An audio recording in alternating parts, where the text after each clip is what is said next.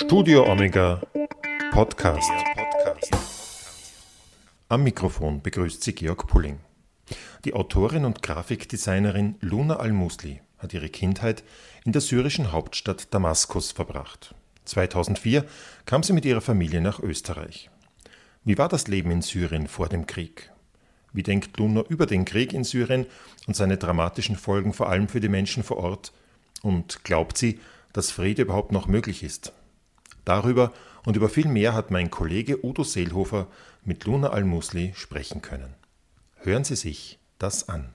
Deine Bücher heißen ja Eine Träne, ein Lächeln, meine Kindheit in Damaskus und als Oma, Gott und Britney sich im Wohnzimmer trafen oder der Islam und ich. Wenn du an diese Zeitperiode zurückdenkst, die diese Bücher behandeln, was geht dir da durch den Kopf? Also es sind unterschiedliche Dinge, die mir durch den Kopf gehen. Einerseits ist es eine Zeit, die mich persönlich sehr geprägt hat. Einerseits ist es die Familie, die dort für mich sehr prägend war, weil ich in einer großen Familie aufgewachsen bin mit sehr vielen Cousinen und Cousins und, und Tanten und Großeltern und so. Und andererseits ist es auch dieses Konstrukt, wie sich Dinge beeinflussen. Also egal, ob es jetzt irgendwie die politische Struktur der Stadt oder des Landes, Gesellschaft, Religion, der soziale Umgang irgendwie miteinander, aber auch Kultur eine Rolle spielt. Also wie sich diese, diese Komponenten zusammensetzen und auch ihren Einfluss haben auf die persönliche Entwicklung eines, jetzt in dem Sinn, eines Kindes, das dann halt älter wird. Wie setzen sich diese Komponenten denn zusammen, deiner Meinung nach? Als Kind denkt man ja darüber gar nicht nach. Man lebt einfach so vor sich hin und man merkt ja eigentlich gewisse Strukturen gar nicht. Erst dann, wenn man aus diesen Strukturen ausbricht. Und für mich war das so, als dann, als ich einen anderen Vergleich gehabt habe, konnte ich auf diese Strukturen quasi zurückblicken. Sie beeinflussen dadurch, dass sie ja eigentlich Grenzen legen, dass sie ja eigentlich zum Beispiel nicht alles ermöglichen. Oder auch zum Beispiel sehr oft glaubt man, zum Beispiel jetzt in Syrien, Dinge sind so und so, weil es, weil es quasi aus der Religion kommt, aber dann stimmt das eigentlich nicht, weil es ja eigentlich eher kulturell ist und es hat mit der Religion gar nichts zu tun oder es ist eher politisch behaftet, weil es politisch nicht unterstützt wird oder doch unterstützt wird. Was war dir denn zum Beispiel in Damaskus möglich, was dir in Wien nicht möglich ist? Das familiäre Zusammenleben war in, in Damaskus auf jeden Fall sehr anders als, als hier in Österreich. Inwiefern? Es war zum Beispiel ganz normal, dass wir bei meinen Großeltern gewohnt haben und das gibt es hier fast kaum. Also vor allem jetzt in einer Großstadt, ich bin dort auch in einer Großstadt aufgewachsen. Und dass dann zum Beispiel immer ständig irgendwer bei uns zu Hause war. Das gibt es hier jetzt auch fast nicht mehr, weil Familien werden immer kleiner, man ist immer eher alleine. Und das gab es dort nicht. Und auch so zum Beispiel, dass sich alle Nachbarn im Haus gekannt haben und es war irgendwie ganz normal, hochzugehen, zum Beispiel ein Ei zu holen oder runterzugehen und Zucker. Oder dass dann zum Beispiel die Nachbarin, wenn, wenn sie kein Gas mehr hatte und dass sie ausgegangen ist, dass sie dann eigentlich ihr Essen bei uns kocht aber für ihre Familie mit runternimmt. Und das gibt es hier nicht. Also es gab es vielleicht hier früher, oder es gibt es hier immer noch am Dorf, aber nicht mehr in einer Großstadt. Hier ist alles jetzt fremd. Wie groß war da für dich die Umstellung, als ihr dann wieder nach Österreich seid? Ich glaube, einerseits war es deswegen dann so komisch, weil eben wir sind dann so mit meiner Mutter, mit meinem Vater und mit meinen Geschwistern und eigentlich war das schon sehr wenig. Wenn man jetzt irgendwie daran denkt, dass ich in einer Wohnung aufgewachsen bin, wo auch meine Tante mit uns gewohnt hat, die Tante meines Vaters, meine Großeltern. Das heißt, es war eigentlich, da waren zehn Leute, wenn nicht dann noch mehr immer zusätzlich dazugekommen sind. Und es war immer voll. Und ich kannte zum Beispiel keinen Schlüssel für diese Wohnung. Man klopft einfach an und man geht rein. Die Funktion eines Schlüssels habe ich erst in Österreich kennengelernt und dass man manchmal nach Hause kommt und es ist leer. Das war erst hier, wenn ich hier aus der Schule gekommen bin und dann nach Hause und dann war halt zum Beispiel meine Schwester noch im Nachmittagsunterricht und mein Bruder auch und meine Mutter und mein Vater arbeiten dann komme ich rein, Menschen, Seelen allein. Du schreibst das in deinem Buch auch sehr prägnant, dass dir bewusst geworden ist, dass du nie wieder so mit deiner ganzen großen Familie so an einen Tisch sitzen kannst. Was geht dir da durch den Kopf, wenn du da daran denkst, dass das nicht mehr möglich ist? Es ist sehr traurig. Es ist sehr traurig und es ist auch irgendwie frustrierend, weil es ja eigentlich möglich sein sollte. Und es ist ja deswegen nicht möglich, nicht weil wir uns dafür entschieden haben, also quasi nicht, weil sich die Familie dann einfach zerstritten hat und jeder irgendwie woanders hingegangen ist, sondern weil es die politischen Umstände es nicht ermöglichen. Also nach den letzten, jetzt mittlerweile sind es zehn Jahre, mit diesem Syrien-Konflikt sind ja einfach viele nicht mehr dort, wo sie waren, leben in anderen Städten, in anderen Ländern und sind einfach, haben jetzt eine neue Existenz sich aufgebaut. Und für viele ist es auch nicht möglich, von da, wo sie sind, wegzureisen. Und es gibt auch kein Land oder keine Stadt, wo wir uns als Familie treffen können. Weil viele dürfen ja nach Damaskus nicht zurück, die in Damaskus können aus Damaskus nicht raus. Wenn man Asyl oder so beantragt hat, die dürfen wir von dort auch nicht irgendwo hin raus, sondern es gibt ja ganz bestimmte Orte, wo sie hin oder nicht hin dürfen. Und eigentlich ist der einzige Ort, wo wir uns treffen können, in einer WhatsApp-Gruppe. Es ist eigentlich sehr traurig. Du bist ja in Melk geboren, dann ist deine Familie nach Damaskus gegangen und jetzt seid ihr wieder hier in Wien. Ja. Wie ist es denn dazu gekommen? Also mein Opa, mütterlicherseits, der ist damals zum Studieren von, also von Syrien nach Österreich gekommen und er ist quasi der Erste, der irgendwie nach Österreich einen Bezug geschaffen hat. Und er hat dann hier studiert und meine Mutter und mein Onkel und meine Tanten sind hier zur Welt gekommen. Meine Mama hat aber dann meinen Vater in Damaskus kennengelernt und ist quasi für ihn in Damaskus geblieben. Und wir sind, also meine Geschwister und ich, sind aber in Österreich zur Welt gekommen. Also meine Oma war hier. Also vor allem meine Mama ist hier aufgewachsen. Meine Mama ist hier zur Schule gegangen, hat hier irgendwie ihr ganzes Leben gelebt und dann halt ist dann nach Syrien emigriert. Und für sie war es halt naheliegender, hier ihre Kinder auf die Welt zu kriegen. Wann seid ihr dann nach Damaskus? Also eigentlich gleich nach meiner Geburt. Ich glaube, vielleicht waren wir hier einen Monat oder so und dann wieder zurück. Es ist ja so, du bist zwar hier in Österreich geboren, in mhm. Milk. Gelebt hast du aber eigentlich davor nie hier. Mhm. Was hast du denn von Österreich alles gewusst? Ich war während meiner Kindheit vielleicht ein paar Mal hier, wo wir meine Großeltern dann im Sommer oder so besucht haben. Für mich war es ein Sommerort. Also ich verbinde es sehr stark mit meinen, eben mit meinen, mit meinen Großeltern mütterlicherseits und mit meinen Tanten. Also es war super grün. Ich weiß, dass es so für mich, wenn wir nach Österreich sind, dann ist man immer ständig im Grünen. Es liegt auch daran, dass die Wohnung von meinen Großeltern in der Nähe von dem Wald ist.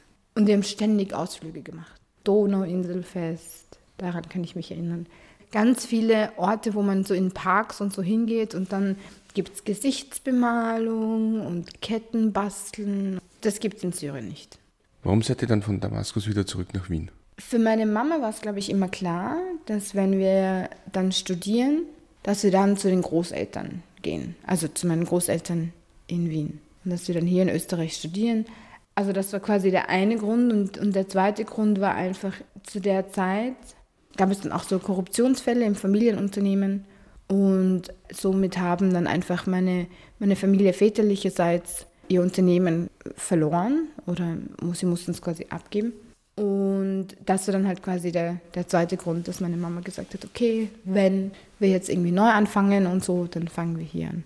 In welchem Jahr seid ihr dann zurück nach Österreich, damit man das zeitlich einordnen kann? 2004. Mm, Kommen wir jetzt mal zu den beiden Büchern. Wie ist denn die Idee dazu entstanden, dass du dir gesagt hast, so, ich will jetzt das alles festhalten und veröffentlichen? Also das erste Buch, da hatte ich ja schon die Idee. Also ich habe mich zu der Zeit auch intensiv mit, mit Damaskus auseinandergesetzt und auch intensiv mit dem Thema der Erinnerung und wie Erinnerung funktioniert und, und was da, wie es gespeichert wird und was es da in Menschen auslöst. Und dass es auch immer sehr subjektiv ist und nicht chronologisch, sondern man, man verwechselt ja sehr oft Dinge und so. Und für mich war aber die Motivation, ich habe zu der Zeit Diplom gemacht. Und zu der Zeit war auch Syrien die ganze Zeit in den Medien. Also es war ja 2014. Syrien war ständig in den Medien, aber das war nicht das Syrien, das ich gekannt habe. Und plötzlich haben dann auch so meine Professoren oder auch so Freunde aus der Uni und so angefangen, Fragen zu stellen über Syrien, die sie eigentlich in den letzten vier Jahren, wo ich da studiert habe, nie gefragt haben. Und wo ich irgendwie das Gefühl habe, eigentlich kennen sie die Stadt nicht. Sie wissen nicht, wie die Struktur dieses Landes ist. Und es ist ja eigentlich total komplex. Und dann hatte ich das Bedürfnis, darüber zu erzählen, wie es vorher war, bevor die Revolution ausgebrochen ist, bevor all das gekommen ist, wie es dann, wie es dann quasi kam, weil ich das Gefühl hatte, man kennt es von davor eigentlich nicht, weil man hat sich damit nicht auseinandergesetzt, man hat davon auch gar kein Bild und es war auch, also so aus persönlicher Sicht, es war für mich der Moment, wo ich quasi die Erinnerung oder meine Erinnerungen einfach für immer festgehalten habe, ohne dass sie jetzt irgendwie auch durch die Nachrichten und so zerstört werden. War da auch die Motivation dahinter, dass du den Menschen auch zeigen wolltest, es gibt noch ein anderes Syrien? Ja, schon. Oder das Syrien davor. Weil 2014, da war es eh schon anders als das Syrien, das ich kannte, weil es ja alles angefangen hat, die Leute auch sich natürlich durch Krieg und so einfach verändern. Alleine schon dieser Überlebensmechanismus, den man hat, viele verlassen ihre Umgebung, es sind viele schwierige Situationen, mit denen sie einfach umgehen müssen und das verändert die Persönlichkeit und verändert auch die Art und Weise, wie man denkt und was für eine Priorität ist oder war. Schaust du eigentlich dir die Nachrichten im Fernsehen an, wenn es um Syrien geht? Nein. Warum nicht? Also ich habe das ähm, eine Zeit lang sehr intensiv gemacht und dann habe ich gemerkt, eigentlich, es ist ja nicht, dass es mich nicht interessiert, sondern es zieht mich extremst runter. Und es ist eine Situation, wo sich jetzt auch in den letzten, ich meine, wir reden hier von 2011 bis heute, das sind jetzt ja neun Jahre. Es hat sich nichts verändert, sondern es ist eigentlich nur schlimmer geworden. Und die Art und Weise, wie, wie die Diskussion ist oder wie die Welt damit umgeht, frustriert mich. Es ist, es ist eigentlich egal, wie viele Menschen dort sterben, es ist egal, wie viele dann flüchten müssen, es ist egal, auch während der Flucht, wie viele, wie viele dann auf der Flucht sterben oder wie viele Familien getrennt werden und Kinder alleine herkommen und so. Das spielt keine Rolle. Wir haben, glaube ich, unsere Menschlichkeit verloren und da war es mir dann einfach so klar. Es zieht mich extremst runter und es gibt eigentlich nur negative, nur negative Energie und es frustriert mich so richtig. Und ich hätte dann das Gefühl, in einer Zeit, wo ich das sehr, sehr intensiv geschaut und verfolgt habe, war es auch eine Zeit, wo ich das Gefühl hatte, ich habe auch keine Motivation, irgendwas zu machen, weil es so viel Energie nimmt. Man spürt, wie machtlos man als einzelne Person ist, weil man ja eigentlich in diesem politischen Konstrukt ja eigentlich gar nichts verändern kann. Und man merkt, wie wertlos Menschen sind oder wie wertlos mit ihnen umgegangen wird. Das Schreiben dieser Bücher dann auch ein bisschen ein Anschreiben gegen die Machtlosigkeit, oder? Ich glaube unterbewusst ja. Ich habe es mir noch nie überlegt. Man kann an unterschiedlichen Orten, hat man eine unterschiedliche Aufgabe. Ich kann hier nicht das Gleiche bewirken oder auch kann mir nicht die gleiche Aufgabe zuschreiben, wie wenn ich jetzt zum Beispiel vor Ort wäre. Und hier ist es wichtig, über Syrien und, und die Menschen dort zu reden, damit man ihnen auch ein Gesicht gibt, damit man diese Angst, die auch halt so in den Medien und so einfach verstreut wird, vielleicht auch ein bisschen nimmt, damit man auch merkt, dass diese Menschen davor einen, einen normalen Alltag hatten, einen, ein normales Leben, wo eigentlich auch sehr viele Parallelen da sind, die vielleicht aber hier anders ausgelebt worden sind, aber trotzdem, das vermenschlicht sie, finde ich so. Was für mich auch sehr interessant ist, du schreibst in deinem Buch, dass es dir hier in Wien dann schwer gefallen ist, gewisse Rituale, wie zum Beispiel den Ramadan, mhm. einzuhalten. Was waren denn da die Probleme? Einerseits, die Struktur der Stadt ist hier anders, nicht? Es fastete hier sonst keiner. Und wenn man es tut, tun alle so, wie wenn man gleich sterben würde. Oh Gott, du isst jetzt nichts, oh Gott, du wirst jetzt sicherlich tot umfallen und wie ungesund das ist und was weiß ich was. Und, und es macht es so schwierig, weil man ja dann eigentlich ständig diese Argumentationen hat. Nein, ich werde nicht sterben. Nein, ich mache das schon länger.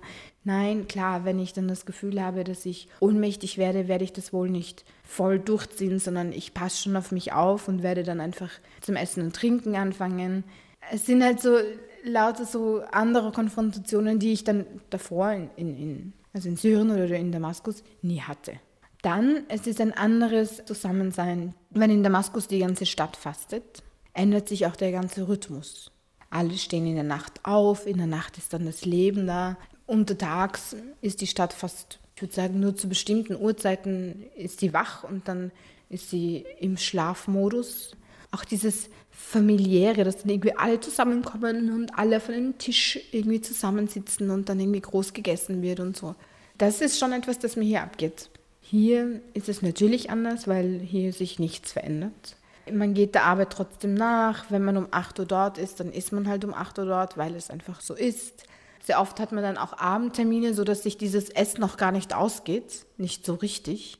Dann macht man sich ein Sandwich und man nimmt es sich mit für unterwegs. Aber es ist dann nicht, es ist halt nicht mehr gleich.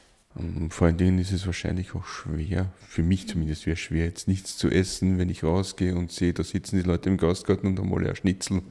Also vor allem in der Schule fand ich das immer schwierig. Und dann packen sie alle ihre, ihre Semmel aus und, und ihre, ihre Jause und dann, aber möchtest du nicht kosten? Das ist eh nur ein kleines Stückchen. Und dann, Es merkt ja keiner. dann denkst du dir ja, hm, ich aber, ich würde es merken.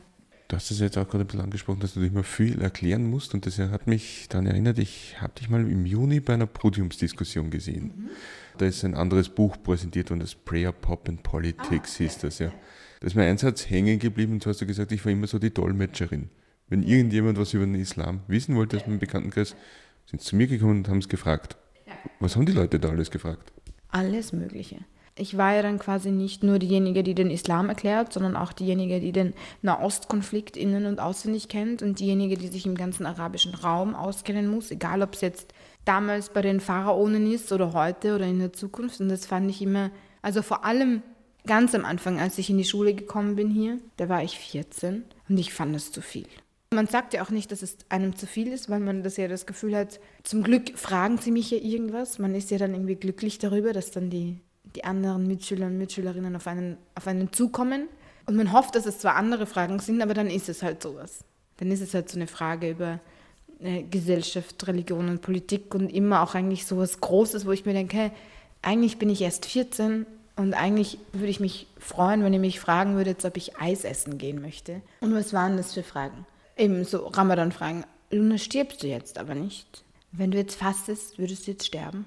Nein, weil wenn man einen Tag nicht isst und nicht trinkt und dann macht man es ja eh, dann stirbt man nicht. Also ja, Kopftuch war eine sehr, sehr beliebte Frage im Fasten.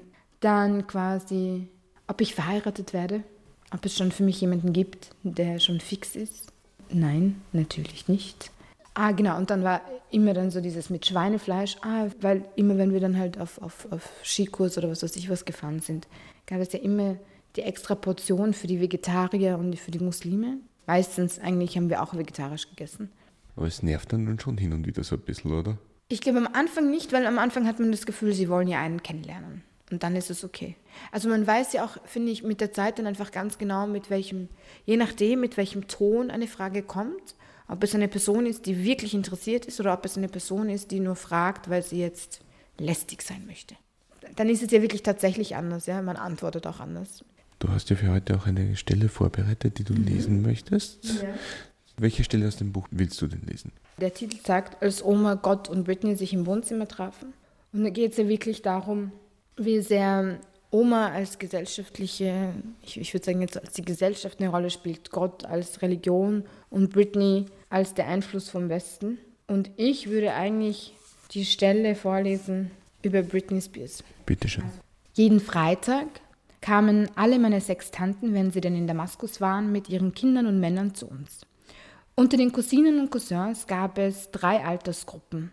Da waren zunächst die coolen Großen, zu dieser Gruppe gehörte natürlich auch ich, mit drei Cousinen und einem Cousin. Wir waren ungefähr im gleichen Alter und gingen eine Zeit lang in dieselbe Schule.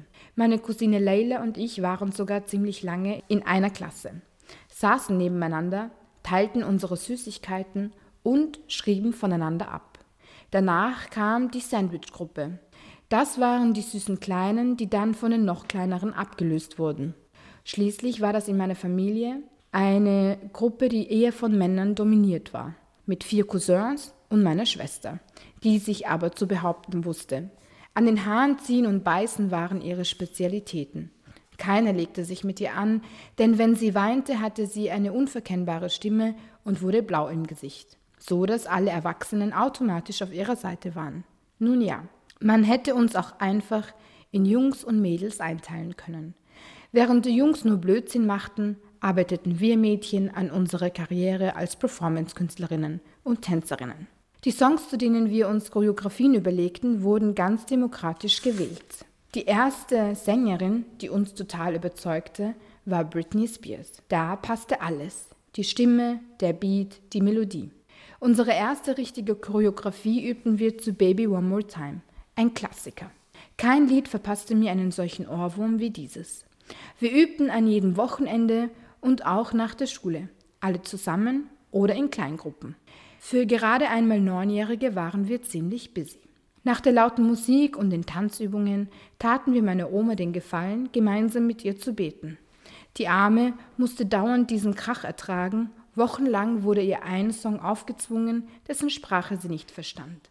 Verschwitzt verteilten wir uns auf die Badezimmer der Wohnung um die Gebetsgewaschung, das sogenannte Wudu, vorzunehmen. Über unsere bauchfreien Tops und die bunten Shorts zogen wir das weiße Gebetsgewand an. Nun sahen wir wie süße Engel aus. Unsere wilde Seite war aber durch die roten Bäckchen und den Schweißgeruch noch erkennbar. In einer Reihe rollten wir unsere kleinen Gebetsteppiche aus, jeder Teppich hatte eine andere Farbe. Manche hatten Muster, auf anderen waren Säulen einer Moschee oder die Kaaba abgebildet. Oma schob ihren Teppich näher zu unseren. Ihrer, ein blauer Türkiser, war abgenutzt, was man vor allem am Muster sah.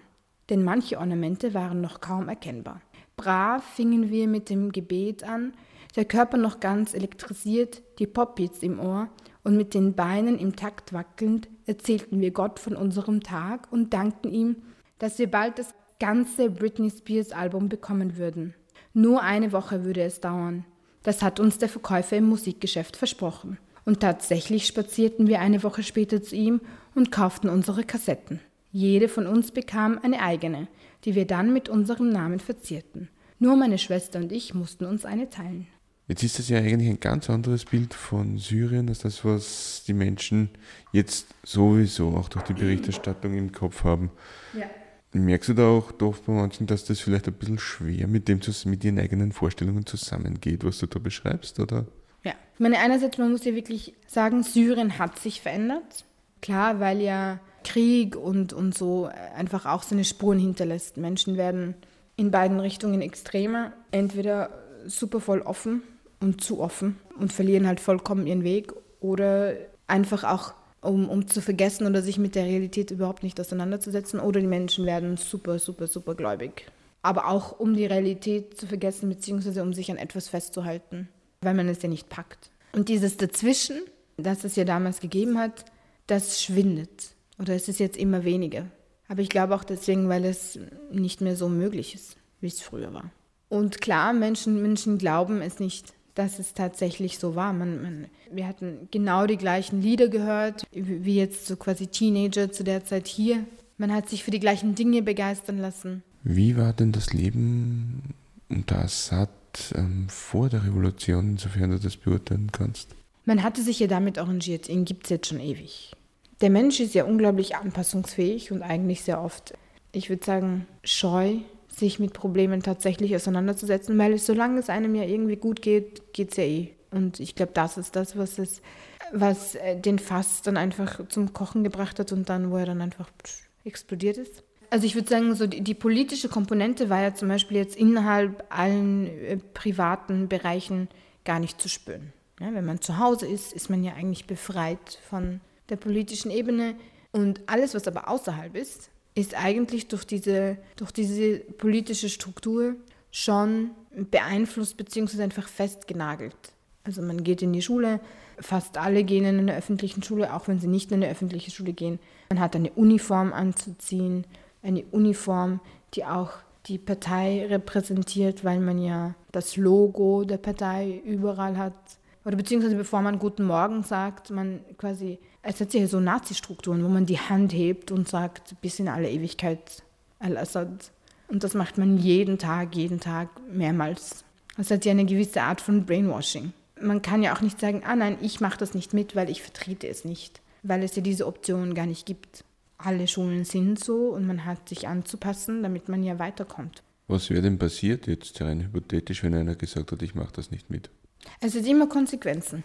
Wenn man sich weigert mitzusingen oder sich weigert, die Hand zu heben, wurde man bestraft in der Schule, und zwar vor allen anderen. Man wurde geschlagen. Dann klar, wenn, wenn das Kind dann sagt, nein, ich mache das nicht aus, politischen, aus politischer Überzeugung oder was auch immer, das darf man schon mal gar nicht sagen, weil es endet dann immer damit, dass entweder das Kind oder irgendwer von den Eltern, von den Verwandten dann ins Gefängnis kommt und vielleicht auch gar nicht mehr zurückkommt wir haben auch zu Hause nie über Politik geredet, weil es immer geheißen hat, die Wände haben Ohren und man wurde ja immer abgehört.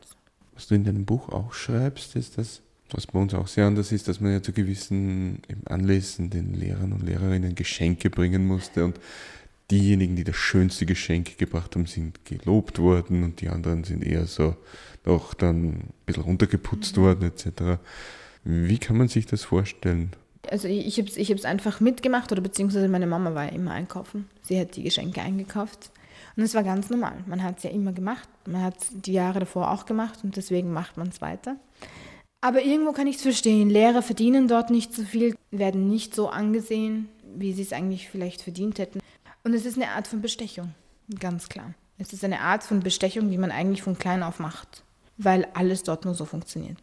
Dadurch, dass es alle machen, man, man fragt sich das nicht, sondern es ist ja gang und gäbe und, und alle machen das. Aber es ist eigentlich die erste Form, wo jetzt ein Kind lernt, dass eigentlich Bestechung etwas bringt. Ich werde besser in der Schule, werde öfters drangenommen oder weniger oft. Die Lehrerin lobt mich mehr als andere Kinder oder nicht. Es macht einen Unterschied. Ist ja eigentlich keine sehr gute Lektion fürs Leben, oder? Nein, klar nicht, nein. Weil dann plötzlich auch zwei Kinder, die, äh, ich würde sagen, voneinander auch abschreiben und eins zu eins die, gleichen, die gleiche Antwort niederschreiben. Der eine kriegt dann einen Punkt dafür, der andere nicht. Und man versteht das nicht. Aber es gibt ja auch keine, keine Instanz, wo man sich beschweren kann. Also auch so, wenn sowas wie ein Elternverein gibt es nicht. Und sowas wie ein, wie ein Verband, wo dann irgendwie die Eltern irgendwo hingehen können und sagen, ah, diese Lehrerin oder dieser Lehrer, der behandelt Kinder nicht gerecht, dass man sich irgendwie beschweren geht. Das ganze Ding gibt es nicht. Also ich finde, Schule ist immer ein, ein Spiegel für die Politik. Das ist ja hier in Österreich nicht anders. Und dort war es ganz klar indem man jeden Tag in der Früh aufsteht und bis in aller Ewigkeit Al-Assad sagt, indem man eigentlich nicht kritisch sein darf. Man, man, stellt ja auch keine Fragen in der Klasse, weil man es nicht tut. Es ist ja so, wie man es in der Gesellschaft als Gesellschaft nicht macht, als einzelner Bürger oder Bürgerin. Man stellt keine kritischen Fragen gegenüber der Regierung. Man nimmt es einfach alles hin, so wie es ist. Man beschwert sich nicht.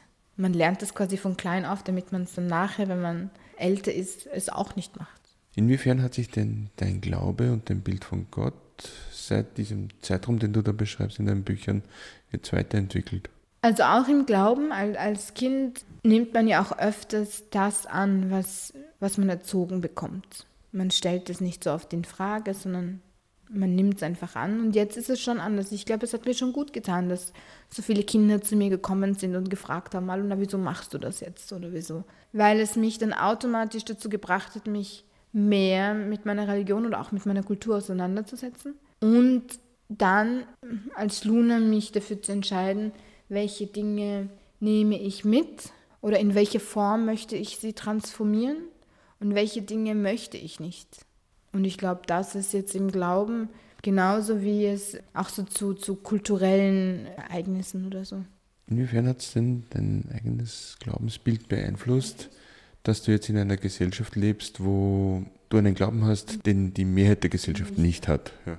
Ich glaube, es hat mehr bestärkt, dass eigentlich Glaube etwas sehr Persönliches ist und dass es auch innerhalb einer Familie nicht alle gleich auslegen müssen. Und es ist okay so. Es hat mich darin bestärkt, dass eigentlich Glaube auch sehr flexibel sein kann, weil es ist auch nicht in Stein gemeißelt. Es ist sehr interpretationsfähig. Viele Dinge passen sich dann einem an. Und auch, dass ich dass ich mir quasi meine Religion so zusammengebastelt habe, dass sie eigentlich auch zu mir passt. Also das würde jetzt zum Beispiel auch in Syrien gar nicht gehen. Meine Oma hier in Österreich hat eine Fatwa rausgebracht, dass wir nicht, dass wir nicht so lange fasten wie, wie hier in Österreich, also bis die Sonne untergeht, sondern wir fasten so, wie es in Mekka ist, bis die Sonne in Mekka untergeht, was ja viel früher ist, weil es hier einfach viel zu lang ist. Deine Oma hat was herausgebracht? Entschuldigung, das habe ich... Eine Fatwa. Sie hat quasi einmal mit uns in der, in der Familie diskutiert, dass es doch eigentlich irgendwie unlogisch ist, dass wir hier so lange fasten, weil damals gab es den Islam hier in dem Westen gar nicht und man hat sich vielleicht auch gar nicht überlegt, dass die Sonne hier viel später untergeht und dass man eigentlich dann viel länger fastet. Und dadurch, dass Mekka ja am, also quasi am Äquator liegt, fasten sie Sommer, Winter, Frühling und Herbst immer die gleiche Stundenanzahl und wir nicht. Und deswegen fastet meine Familie so, wie man in Mekka fasten würde. Manche finden das also muslimische Menschen, finden das auch falsch. Aber für mich es ist etwas, das zu meinem, zu meinem Leben hier passt und ja, es hat mich irgendwie überzeugt und deswegen nehme ich es an. Religion, also es ist für mich etwas sehr Persönliches. Man, es ist wie eine, wie eine Eigenschaft, es ist ein bisschen etwas, man nimmt sich davon gewisse Eigenschaften, auch wie man, wie man Dinge sieht oder welche Ansicht man hat. Und wenn ich jetzt zum Beispiel Freunde habe, ich muss sie nicht alle Ansichten teilen, aber ich muss in der Lage sein, sie trotzdem zu tolerieren und zu respektieren für das, was sie sind. oder für die Art und Weise, wie sie Dinge auslegen, Dinge ausleben. Ja, sie müssen ja nicht so sein wie ich, damit ich sie gerne habe. Und ich glaube, das ist, das ist jetzt heute, heutzutage in unserer Gesellschaft ein bisschen schwierig. Man, hat, man will ja eigentlich, dass alle gleich sind. Man, man mag nur die Leute, die so genau eins zu eins sind wie einem selbst. Am besten ist, sie glauben das Gleiche, sie essen das Gleiche, sie ziehen sich auch gleich an und hören die gleiche Musik und so. Das sind die, die gut sind und alle anderen. Also man will in der eigenen Filterbubble eigentlich keine Diskussion, sondern immer nur Bestätigung, dass man eh super dass ist, man oder? Eigentlich super ist. Aber eigentlich finde ich das ja total fad. Wenn wir das nicht haben, dann würden wir ja kaum Diskussionen miteinander führen. Dann würde auch unsere Toleranzgrenze total sinken. Weil genau das ist ja das, was uns herausfordert, irgendwie dann trotzdem mit jemandem, und ich finde es schön, also mit jemandem zu essen, mit dem ich vielleicht in, in, in manchen Dingen nicht d'accord bin und trotzdem in der Lage sein, doch Gemeinsamkeiten zu finden und Spannungspunkte zu finden und trotzdem in der Lage sein, gemeinsam zu sitzen, einander zu respektieren und eine, ein Gespräch zu führen. Lernt man ja auch selber eigentlich mehr dazu, oder? Ja, ich meine, dadurch, dass ja, dass ja jeder von uns auch anders geprägt ist durch die Art und Weise, wie man wie man lebt, durch die Familie, durch die sozialen Verhältnisse, durch das, was einem möglich war oder auch nicht möglich oder offen stand oder nicht offen stand. Das ist ja etwas, das uns beeinflusst und auch unsere Sicht auf diese Welt beeinflusst. Und ich kann es nur dann vielleicht verstehen, wenn es mir jemand schildert, der diese andere Sicht tatsächlich gelebt hat und aus diesem Grund so oder so entscheidet oder Dinge so oder so sieht. Ich kann mich ja nicht in jede Situation versetzen, wenn ich sie nicht kenne. Du engagierst dich ja auch für verschiedene Integrations- und Bildungsprojekte. Mhm. Unter anderem auch das Projekt TANMU, das ist Lernhilfe für junge Flüchtlinge. Worum genau geht es da? Also das haben wir, also das ist jetzt schon länger her, das gibt es jetzt mittlerweile in einer anderen Form. Und da ging es darum, einerseits mit den Jugendlichen Deutsch zu lernen, aber auch andere Fächer. Also manche kamen, hatten eher Probleme mit Mathe und andere in Physik und so.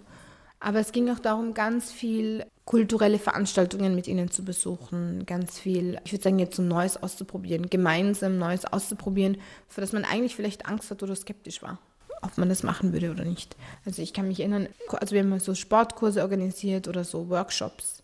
Tenmo ist ja ein Projekt von einem, von einem Verein, das nennt sich Start Alumni und Start ist ja eigentlich ein, ein Stipendium für Schüler und Schülerinnen mit Migrationshintergrund. Und deswegen gibt es eigentlich so eine große Familie oder ein großes Netzwerk, weil es und da ging es auch sehr viel um den Austausch. Und zum Beispiel veranstaltet Staat einen Ball. Und ich kann mich erinnern, wo ich versucht habe zu erklären, was in einem Ball so funktioniert oder was macht man da. Und sie waren super überfordert, das zu verstehen. Und dann war es okay, wir haben dann einen Tanzkurs organisiert, damit sie alle klassisch tanzen lernen. Und ich weiß noch, dass bei der ersten Stunde, sie kamen rein, sie haben Tanzen verstanden, klassisch tanzen aber nicht so ganz. Und dann stand die Lehrerin auf mit dem Lehrer und, und sie haben dann die Musik reingegeben und dann waren sie alle eher geschockt. Sie haben gedacht, das ist Hip-Hop.